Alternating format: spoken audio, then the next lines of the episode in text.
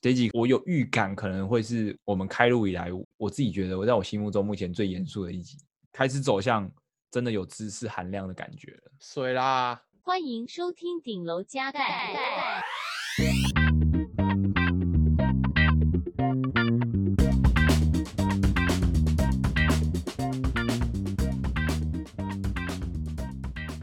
嗨，大家！嗨，大家！哎，我是阿佛，我是 Danny。好，再一次，我是阿佛，我是 Danny。嗨，大家！嗨，这是史上最愚蠢的一件事了。不是，我觉得你不能大头症。有些人刚进来就想说会分不清楚我们两个人的声音啊，就可能会有新的听众之类的。没错，我上次跟我的前同事吃饭，然后就是我们前同事们都有听我 Podcast，有一个同事他就说。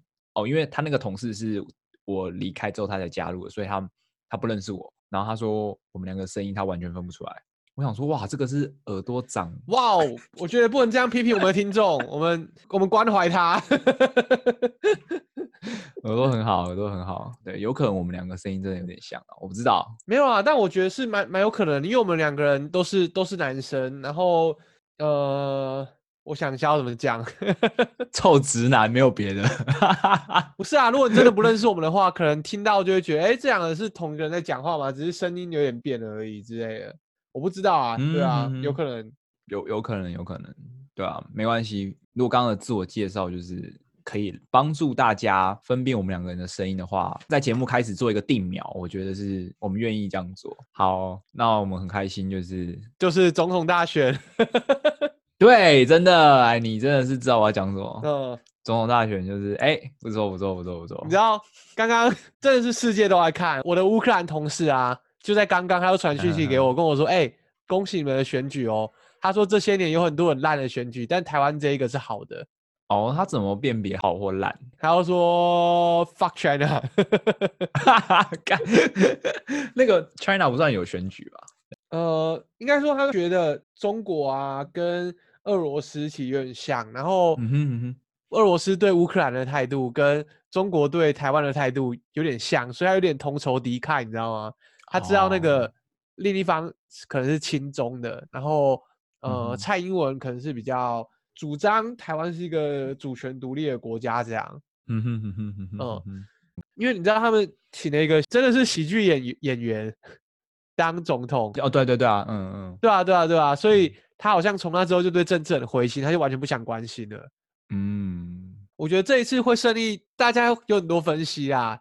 但如果是以我们自己本身看到，就是更多人开始在乎政治这件事情了，就不会觉得，哎，这跟我没关系啊。大家开始努力的去拉身边的人，努力开始做一件事情，想要影响整个选举的结果往自己期待或希望的那边靠近。我自己觉得，嗯嗯嗯。但我觉得可能有些人在选举的时候可能。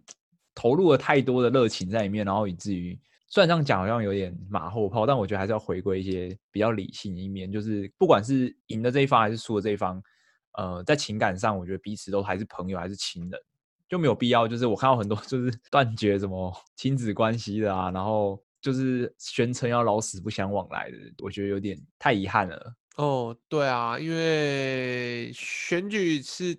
虽然这样讲有点奇怪，选举可能不会是一时的，因为每一次选举都很宝贵，他可能就是那一刻投完，他就是永远了。嗯，但就是你因为做了不一样的选择，然后你就去恨憎恨对方，或想跟对对方切断关系这件事情，是非常非常不民主的。对啊，我觉得，嗯，不要这样好不好？嗯，大家还是 互相尊重，互相。包容嘛？对啊，对啊，就是毕竟都还是要继续在这块土地上生活嘛。我觉得拥抱不同的声音跟立场，是一个民主国家跟一个有良好公民素养的人一定要做到的事情啊，对不对？对，而且就算对方没办法做到，如果你自认为你是理性的好公民的话，你也应该包容他，然后试着去拥抱他们。对啊，对啊，没错，这样子或许在呃两年后，甚至是四年后的时候。原本立场不同的人才跟你有开启沟通的可能嘛？也不是说哦，沟通只有在选举之前你才愿意去跟这些人去沟通，去了解他的想法，而是你在日常生活中，你就要去了解跟你价值观、跟你生活上理念上不一样的人，去了解他们在想什么。等到真的要投票，等到真的要选择政治人物作为一个领导人，作为一个县市首长的时候，你才有机会去影响到身边周遭的人。对，所以要多包容，然后多沟通，这件事情是从日常生活中就要做起。嗯，没有错。哎，好，所以我们这集的主题是，你知道，就是这个是蛮重要的事情，所以花一点时间讲一下，对不对？相信我的听众都是很在乎民主这件事情的，对啊？对，对，对，对。那我们希望，哎，新的领导人选出来之后，台湾的四年会越来越好。那也就大家一起加油，嗯，耶！好，我们要拉回我们今天的主题，耶！好。那今天的主题，哎，Danny 要不要讲一下？OK，今天其实会是一系列的主题哦，因为我们考虑到，呃，要过年了，通常在过年之后要做什么事情呢？就是要换工作了。耶、yeah! 真的吗？我不知道。不哈扣？没有啊，不一定。对，那还蛮哦、呃，台湾人啦，还蛮多人会选择在过年之后做转职的嘛。嗯，因为年终通常都是在。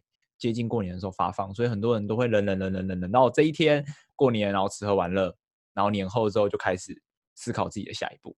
所以因应这样的习俗吗？我们就从过年前开始，一直到过年，然后甚至到过年后，我们做了一整个系列，就是要来讲年后转职这件事。对，那如果你没有要年后转职，嗯你想清楚哦，我觉得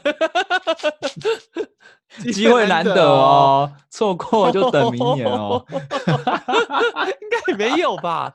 哎哎、年后转职很潮的，好不好？干，真的，干，我马上就把我们 podcast 名称改掉，叫什么顶楼加盖，我们要叫年后转职。很潮，很潮。我是觉得哦，没有这个打算的哦，先想一下，再想一下，好不好？想清楚，真的错过再等一年。没有啦，干 讲了之后年后可以转职一样，应该说职涯转换啊，或是换工作这件事情，嗯，是你随时都可能会呃想要做或可能会遇到的。是啊，是啊，嗯，对啊，我跟阿伯就是在这方面算是有点经验，所以就想来聊一聊这个主题。没错，没错，而且一方面我觉得可能台湾人比较喜欢在年后转职，是因为平常我们都太忙了，然后。过年其实是一年之中鲜少有这样可能七天以上的机会，让你好好的跟家人团聚，然后一方面可以让你自己好好的去沉淀自己的心情，跟思考自己职涯的一段时间吧。我在想，对，所以很多人可能会在过年之后鼓起勇气去做这个打算，所以刚好就是规划就在过年这段期间来做这个特辑。嗯，对，好，这是第一集啊，这一集的副标题是“出发总要有个方向”。哎呦。会不会有一些听众比较年轻，就不知道这个这个梗是什么？如果不知道的人，就可能可以 Google 一下。这是一个嗯，怎么说，非常非常本土的一个节目吗？在台湾的故事，没错，它就叫做在台湾的故事。是我家换过很多主持人，对不对？对，蔡昌宪好像也有吧，然后还有许孝舜，对对对，还有孙协志，没错，就是它是一个会去走访台湾各个乡镇，然后。访问在地的一些在各个产业上很厉害的人，或者是一些很感人的故事，这样子，我是觉得很好看啊。嗯，哎，干，怎样？我跟你讲一件恐怖的事。嗯，他还在播，真的、哦，真的，他现在是第十一代主持人了，干超越火影忍者，干太屌了吧？火影都没有这么多代，对吧？那第十一代主持人是谁啊？杨子怡跟杨小黎。哦，你是不是在想说是谁？杨小黎我知道是谁，那你知道上一代是谁吗？不知道。阿亮哈，真的、哦、真的啊，真是太久没有没有看电视了。对啊，对啊，没有关系，没有关系。总之，我们不用担心听众不知道这个。哦，对，因为他现在在播。对，他现在在播。OK OK，好、哦。这一节副标题是“出发总要有个方向”，就是因为总会有个起心动念吧？就你为什么会想要离职？然后你起心动念之后，你接下来想去哪里？这就是我们这一集想要讲的东西。嗯，哎，但如果如果我们起心动念就讲的太开心的话，那可能就只会讲起心动念。对，因为刚刚有说嘛，在这方面我跟 Danny 是拿手的，跟前面的什么哦，时间管理啊，然后白努力的努力的方法这些，然后我们都只是有一些心得。但离职这件事哦，我们真的是我在认真有经验的。对啊，花式离职。讲到像我们多长的离职一样。好哦，那 Danny，你在什么样的状况下你会有想要离职的念头？我吗？我觉得有两种情形，嗯、一种是正向，一种是负面的。嗯哼。然后在我的职涯在这个产业待越来越久之后，我发现正面跟负面有时候是会同时发生的。嗯嗯，一些矛盾的心情。对对对对。嗯哼。那先讲正面的好了，正面就是可能这里的挑战不够刺激，或是你觉得你现在能力可以再做更大的事情，那。我觉得想要去追寻更大的挑战，嗯、这时候我就想要离开。嗯，那负面的话，这里就先不讲说公司要爆掉、没有钱了这种情况。对我来说，最大最大的负面因素就是跟人相处很不愉快。就是阿 Ver 在上一集里面有回复信众的时候，有提到说，呃，你可能。就要接受这种不舒服，对不对？就是你有时候就是要处理这种不舒服的事。嗯嗯嗯，但有些人就是 EQ 很低，然后可能跟人的应对进退比较不怎么样，然后他又刚好讨厌你，那这时候就很可怕，你的职场就变成一个有点恶劣的状况，就是嗯，没有必要这么不舒服啦。就我觉得在职场上这么情绪化是一件很很不专业的事情。那既然这个环境那么不专业，我可能就会选择跟上面的人说，哎。这个人有这些不专业的举动，那麻烦你处理他。那如果你没办法处理他的话，那没关系，我处理我自己。对，我就就是我就我就要闪了，对啊，嗯嗯嗯嗯嗯，对，大概就这两种吧。嗯嗯哼，正向的话就是目标阶段性的目标达成，想要想要挑战更大的舞台。那如果是负面的部分的话，就其实就是遇到不对盘的人事物嘛。对对对，大部分真的都是人，因为其实久了就会发现。为什么大家在说人人这件事情真的是一个公司最重要的资产？因为人不对就是不对，他不会改的，就是人很少会改变。嗯、所以你要么就是一开始就雇佣到对的人，不然接下来就是很痛苦。嗯，人真的很少会改变，对啊。嗯哼嗯哼，同意。嗨，那阿 Ver 呢？你为什么想要离职？哎，不是现在啊，这样让大家误会。嗯，想要离职的念头嘛，对不对？对啊，对啊。想要离职的念头的话，我自己是觉得呃。不适合，没有啊，想要那个之前，哎呦，跟在台湾职场一样吧，就是大家第一名离职的原因，我跟 Danny 都知道，就是不适合跟不适应。对，哎，雅竹也知道，啊，雅竹也知道，对对对，因为一些你知道创业的经验嘛，都知道人力市场上的一些报告，嗯，总之就是。我觉得这个还蛮准的啦。我觉得不适合跟不适应真的是一个很大的离职的原因。那说穿了，它就是组织文化。那组织文化是什么？组织文化就是就像刚刚 Danny 说的，它是由人去建立出来的一个东西。一群人聚集在一起成立一个组织，慢慢它会有它自己的风格跟它自己的节奏，然后就形成了组织文化。那这东西其实就我自己待过严重适应不良的公司，就是那个组织文化完全是。跟我完全搭不起来的，然后那感觉真的很像是快溺死的感觉，就是每天光是想到要进办公室就会觉得很不舒服，很令人窒息啊。对，就是当我有这样的感受的时候，其实你你根本不需要再去考虑后面的哦，不管是你的在这边可以得到什么样的经验啊，然后在这边可以获得到怎样的升迁，赚多少钱，因为基本上你光是你在这里好好呼吸的的能力都没有。对，这样子我就会想离职。哦、嗯，这是第一个嘛。那第二个其实跟 Danny 正面的有点像，就是换工作换到第二份、第三份开始，其实我我自己也会跟年度目标一样，会定一个目标，就是呃，我想在这一间公司成就什么样的事情，我想要达成什么样的目标，然后我想要做到什么样的事情。那一旦我觉得我设计的目标已经达成了，如果没有再有更大的挑战，或者是值得我留下来的理由，那我就开始思考我的下一步。嗯，这大概是我应该也是一个吧，一个正面一个负面的一两个会想要离职的理由。我觉得跟你蛮像的啦。嗯，OK，嗯，那这就回到我们今天想讲的主题。其实，嗯，我们想要离职的原因，不管是正面还是负面的，都是我们自己主观的感受，会开始想要有离职的念头。嗯，那大家都知道，呃，离职这件事情，你可能听过很多朋友每天都在喊，但喊个两三年，可能还是没有去行动。对，所以。有时候这个想法要到这个行动的中间，其实是有很多的挣扎跟困顿嘛。就是每天可能晚上睡觉之前想想，然后明天又去上班，这样可能过程中你会挣扎个好几个月，甚至好几年，然后才会真正下定决心要去离职。那我们今天想要谈的就是你要怎么样加快这个挣扎，然后帮助你自己下定决心，不管是要留下还是要离开，我们都希望你可以。有一个比较好的思考方式，嗯，去找出你到底是想要离职，还是你只是在抱怨。哦吼，嗯，我我自己的经验啦，因为我第一份工作刚开始其实也也挣扎了好一阵子，因为 刚毕业嘛，然后新鲜人，可能对于工作就觉得好像第一份工作应该要待满一定的长度，或是怎么样，觉得就算是不适应啊，或是这个地方不适合我，好像都要咬着牙然后待一段时间，所以那个挣扎的心情，我其实是还蛮有经验。刚开始感觉会会一直思考，然后可能偶尔遇到一个不好的事情，就会开始哦，我是不是应该要离开？我是不是应该要离开？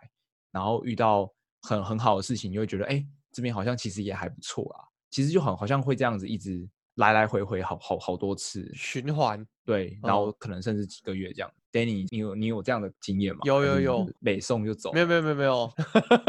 我跟你讲，就是你在呃，嗯、我觉得。到越到后面啊，你你走的会越不犹豫，就是你就知道说，哦，我现在就是达到这些条件了，然后我心里就是啊，不行了，我真的要走了，然后我就要走了。但你在刚开始的时候，就是你刚出社会的时候，尤其是像阿伯刚刚讲，就是在第一份工作的时候嘛，嗯嗯嗯，就会有这种犹豫。对啊，就是这里可以讲到那个啊，双因素激励理论吗？我好像在之前的集数讲过，还是我回复信众的信里面有讲到。没错，但没关系，这里可以再提一次啊。双因素激励理论呢，它就是讲说，呃，就是让你继续想工作原因的因子有两个。第一种叫做激励因素，就是呃工作本身的认可啊、成就感这种比较感情上的东西。第二个就是保健因素，包括公司的体制啊、管理或是技术、薪水，还有人际关系等等，就是。你自己不做哎，也会存在因素，就叫保健因素。嗯，这两个因素都会影响你到底想不想工作。嗯嗯嗯。那对于我一开始来说，呃，就我一开始的公司是一间新创公司，然后人很少，大家也非常的紧密。嗯嗯。但是薪水就是就不太保健。了解。对，然后。公司的未来也是有点跟我想象的不太一样，所以那时候其实一直在犹豫要不要离开。嗯、但是问题是，嗯、那是我第一份工作，然后跟大家感情太好了。公司真的比较小看这种公司同事间的聚餐，因为聚餐如果大家相处的好的话，真的是一个很有用凝聚感情的方式。哦，真的，就是每次聚餐完之后，我就觉得。嗯干，我真的要离开这一群人吗？然后就觉得，哎、欸，我还能够找到这么好的同事吗？嗯，对，就就是这种感觉吧。所以当初就犹豫了超级久，就跟阿 Ver 讲的一样，就是一个循环，就是好，我要离职，我决定好好离职了。那回到公司，然后聚个餐，就觉得，哎、欸，先不要，再想一下，这样子。对，然后有时候就会有很多的啊、呃，你会想很多很奇怪的理由去说服你不要离开这个地方吧。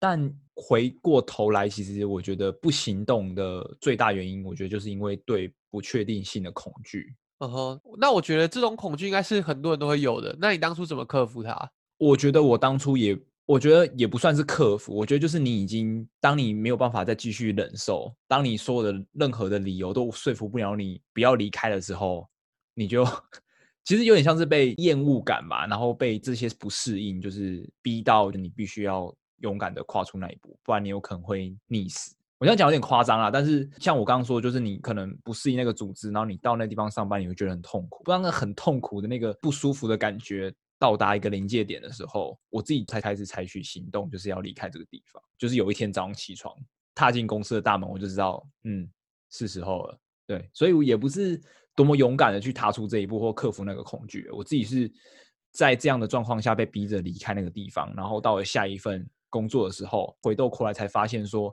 其实跨出去那一步，虽然看起来好像很恐怖，但是其实什么都没有。就像我们之前分享过给大家那一句话，就是恐惧的另一边是什么都没有的。对，就有点像是这样的感觉。嗯嗯，nice。对，那你当初是怎么样决定要离开那个地方？因为听起来你的同事跟跟你的感情非常的好，是怎么样促使你就是决定要抛下他们？哦，干，这个讲的非常的沉重。嗯我觉得就是一个心境的转换而已，因为那时候我就觉得，啊，干，我跟大家好像朋友，这样离开之后，真的还能找到这么好的同事吗？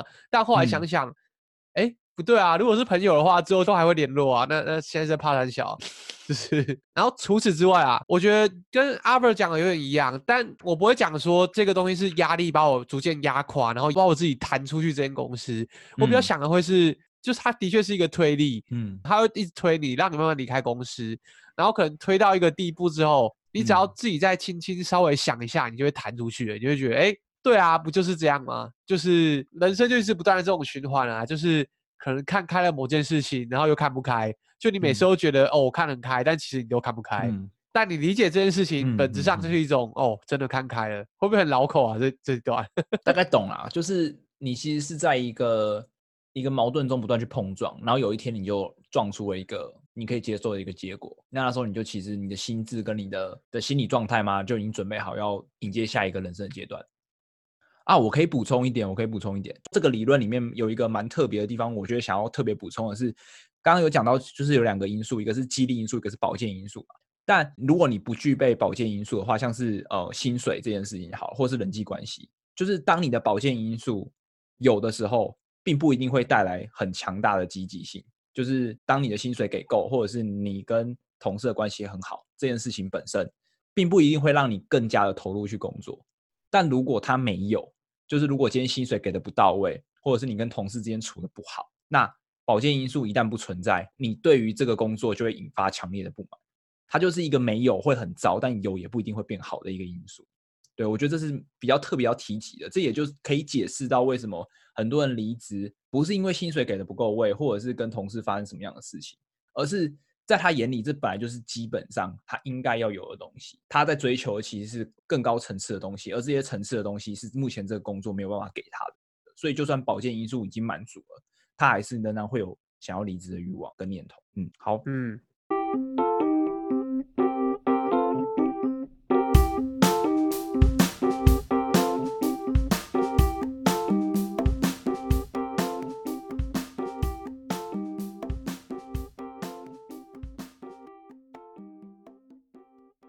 哦，我有学到一件事情，蛮重要的。就我知道很很多时候，我相信自己非常的重要，但是千万不要犹豫，就是在质疑自己这件事情上。嗯，然后我最近在看那个《Principles》啊，就是原则这本书，它有讲到，就是你自己怎么想不重要，你相信什么不重要，重要的是事实到底是什么。对你来说，你要怎么样更接近那个事实？嗯，对我来说，职涯要顺利啊，要有更多发展啊，这就是我想要追求的事实。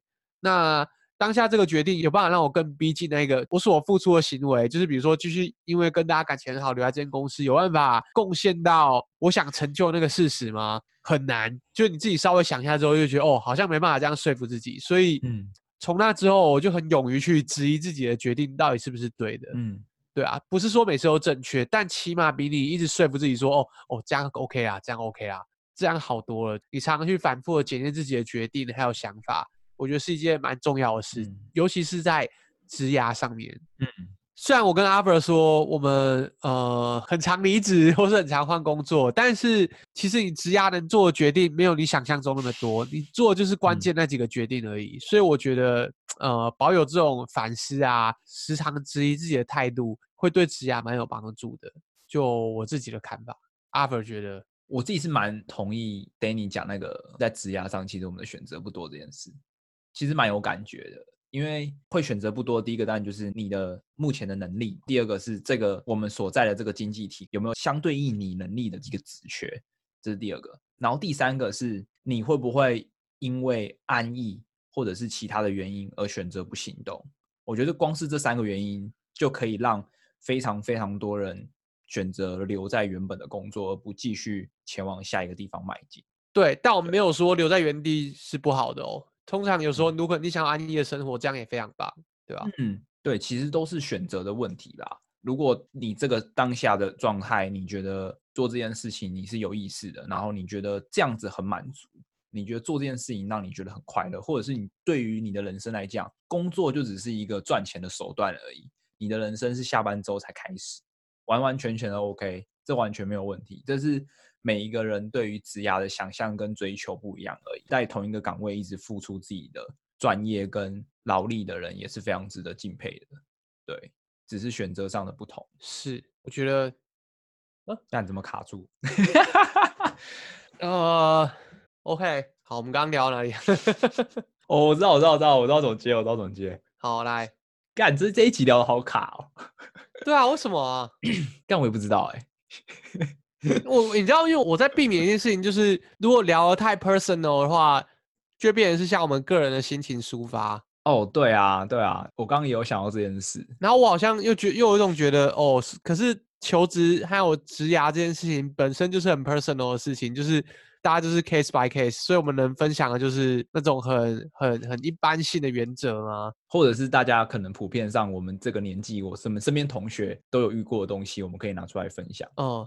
当然，personal 的东西我们也很乐意分享啊，只是对对对，怕会变成就是啊，我们拿自己的经验当通则。哎呦，对，这个是我们最不喜欢的一件事了。对，这样就人在做天在看笑话，看笑话，看自己笑话。对啊，好，话说回来，我在这样的挣扎里面，我觉得已经在思考想要离职的人，其实可以去好好的去想一下，就是利用过年的时间，或者是利用下班的时间，其实都可以好好去想一下，你想要离开的原因究竟是什么。那。什么样的原因让你犹豫不想要离职？对，我觉得可以试着把这些东因素都写下来嘛，好好的去想清楚为什么？为什么哦？我想要离职，那为什么我现在不行动？到底是什么样的理由绊住了我？对，而且我跟你说，我想要一件很重要的事情，嗯，就我觉得你去回顾自己，呃，比如说你今天可能第一次离职，你终于决定，然后你提了离职了，你已经做完这个行动之后。然后当天你回家的时候，我觉得应该是会有蛮大的情绪波动，至少我自己是啊，嗯，所以我当下有写下一下我当初在想什么。就我那时候提完离职之后，然后收完东西，知道自己是这一天是在公司的最后一天的时候，然后回家其实觉得非常的落寞，骑着光复南路，然后一路回到干顶头加盖，回到那个鬼地方，我当时都觉得哦干，这是可能是最后一次走这条路线了，然后我就觉得哇。嗯当下就把就把那个心情记录下来，然后在之后你有犹豫的时候，你去看你就知道说哦，原来呃得到解脱，或是你面临的风险可能就是这个样子。记得去记录下你人生的每一刻，因为我们的经验可能不见得可以应用在你身上，但是你的经验非常有可能会重复的发生在你自己身上哦。因为觉得人是不太会改变的，就是改变的幅度不大，所以记得记得帮自己留一下记录很重要。而且有可能你就既有这样的记录，发现你自己有时候追根究底是一个不擅长道别的人。因为有些人是这样，像我其实我自己其实有点这样子的个性啊，就是我我其实是一个蛮念旧的人。然后对于这样的离别，其实我从来不习惯，不管是从国小啊、国中、高中、大学，出了社会。跟自己的同事，我我每次就是就像 Danny 说，我其实我其实离职上我也会自己就是书写一下自己的对于嗯，在这份工作学到了哪些东西，然后跟这些人相处的很多事情，不管是发个动态或者什么的，在这个过程之中，我就发现我自己其实是一个非常不擅长道别的人。但这样的事情，我就意识到我自己有可能会因为这样的心情而导致我犹豫去离职。一旦你知道之后，有时候你就有办法去防御，你知道，呃。不是说这样的心情不好，而是说你知道你的个性是这样，那这样的个性其实有可能会阻止你再继续往前，阻止你去追寻你自己更想做的事情、更想成就的一个目标。那一次两次之后，你意识到这件事情之后，那你就有一个心理准备，有一个意识，知道这样的心情在影响你，这样的心情在犹豫你，这样的心情在左右你的决定。那一次两次之后，你可能在下定决心要离职，或者是在下一个阶段的规划的时候，嗯，你可能会。再更顺一点，因为你已经跑过这样的失去好几次。嗯，嗯，我觉得这是记录自己的心情一个蛮大的好处啦。嗯，你会更认识自己。嗯，我觉得可能离职就跟失恋其实有点像嘛，对不对？哎呦，分手原因就是不适合啊。呀，yeah，真的。所以离职的原因很多时候也是不适合。没错，没错。对啊，所以大家可以好好想一下。就重复你前面讲的嘛，尤其是过年是好不容易台湾人有一段终于可以闲下来的时间，你知道台湾人的假真的很少哎，欸嗯。那对，就台湾人中可以闲下一段时间，然后沉淀一下自己的心情，嗯、厘清自己到底想要什么。嗯、对啊，我觉得是很不错的时机啊，推荐给大家，好不好？就如果你还在犹豫，哎，想一下，年后转职，好机会，想一下。哎，阿伯，你刚刚讲什么？我刚刚说的就是，嗯，我觉得像刚刚讲到，就是说，哦，离职其实跟分手其实很像，那找工作其实就跟谈恋爱很像嘛。工作这件事情跟谈恋爱本身就有很大的雷同处，所以我自己是不鼓励大家就是以逃避或者是呃替代，就是可能是哦找到下一份工作的动力是为了逃离，是为了想要离开这个地方。虽然有时候就是我们运气不好嘛，来到一个就是鬼地方，一个恐怖情人，我们想要赶快逃离它。但如果不是的话，我不希望大家在过年的时候这段期间选择冲动的离开自己原本的那间公司。我觉得希望大家还是要想清楚，而不是说呃鼓励大家离职还是怎么样，而是我觉得想清楚之后再行动，但也不要想得太久再行动，因为有时候大家很常说哦，我就是这公司有烂的，我觉得年后要怎么样，年后要怎么样。但有时候我觉得离开的理由不应该是这间公司很烂或者是什么。而是你已经准备好要进展到下一间公司了，你才去做这件事。嗯，不确定大家可不可以分辨出这个细微的差别。虽然终究都是会去离职，或终究都是因为不适应，但我不确定大家可不可以分开这细微的差别，是因为很烂，然后我要逃离，还是因为我我已经思考过不适合，然后所以我决定要离开。我觉得这两者还是有一点点不一样的差别。简单说，动机很重要啊。嗯，而且我觉得，当然还。就像阿伯说的，你可能会遇到很烂的公司，然后你就觉得啊，我要赶快逃，我要赶快逃。但是把自己准备好，这才是你的重点啊！就是公司多烂或怎么样，怎么样都不干你的事。重点是把自己准备好，这个心态才能够让你走得远。我自己是这样想。对，我自己觉得年后的转职，可能大家都觉得说，哦，年后可能会有很多人离职啊，然后会释出很多样的职缺。但是我觉得，如果大家都保持这样的心情的话，其实就会变成一个，就是有点像死缺大风吹的感觉哦。对，死缺大风吹。对啊，就是哎、欸，其实大家都很想逃离原本的环境，结果你逃了，然后他逃了，大家都逃了，结果大家只是把自己的死缺还给别人，然后把别人的死缺还给自己。有人跟他讲，不要用一段新的感情去取代一段旧的感情，就一样，就是也不要用一段全新的工作，然后去想要覆盖掉原本的工作。我觉得这都是很不健康的一个行为跟心态。对。应该不会有听众误会说哦，所以年后转职就是会死缺大风吹，不是，你不要断章取义，不是，不是啊，我是 让他澄清一下，对，就是如果大家都抱持了这样的心态，才会发生这样的事嘛，对。但如果说你就是已经准备好你要往下一步去，那我相信，那你也知道你自己要什么了，然后继续听我们下一集跟下下一集的 podcast，你就会知道说接下来要怎么样准备。没有错，对，重点是你抱持的心态，对。就是吸引力法则，就是你想要，呃，你觉得能力准备好，能够找到更好的工作，那你自然就会找到更好的公司。嗯，那如果你只是觉得，哦，现在公司好烂哦，我想要逃到一个比较不那么烂的，那我跟你讲，你有很大的几率会吸引到呃死缺的工作，对啊，可能就是一样烂，或者是更烂，或者是差不多烂，基本上你就会一直在这个烂缺的轮回地狱里面一直打转。这这样的例子我也是看过不少啊，真的。我觉得真的心态跟个性是决定命运的一个很重要因素。真的，真的，而且也是看到很多人是就一直抱怨说，呃，公司的制度没有办法改变啊，公司就是这样啊，很烂啊，没有办法。但其实到头来没有改变的是他的这个心态，就是你要么真的 do something，但你要么就走嘛。那你一直抱怨，然后待在原地是是怎样？在干哦？对啊，在干哦，是在干哦。没有啦，没，好凶哦。